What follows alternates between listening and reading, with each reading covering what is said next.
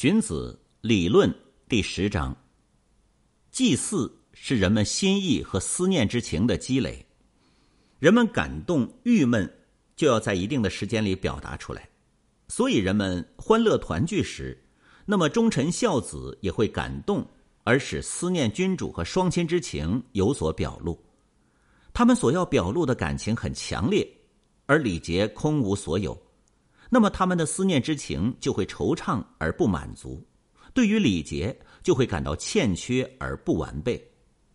所以先王为此设立了礼仪，使尊重君主、亲爱父母之情就能表达出来了。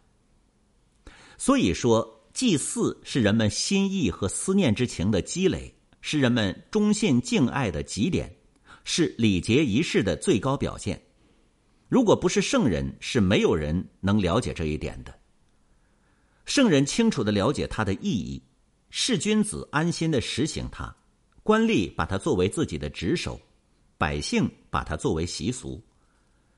在君子那里，把它作为为人的原则；在百姓那里，把它看作鬼神的事。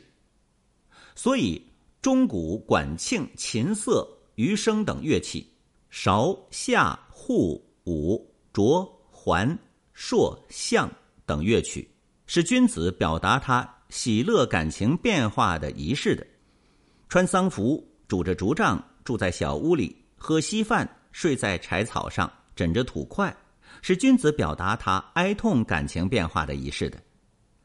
军队有制度，刑法有等级，刑罚没有不与罪行相符的，是君子表达他憎恶感情变化的仪式的。占卜算卦要看日子，斋戒，清扫祠庙，摆好祭祀的桌椅，献上祭品，受祭的人吩咐辅祭的人，就像神在享用一样。祭品取出来一一祭祀，就像神在品尝一样。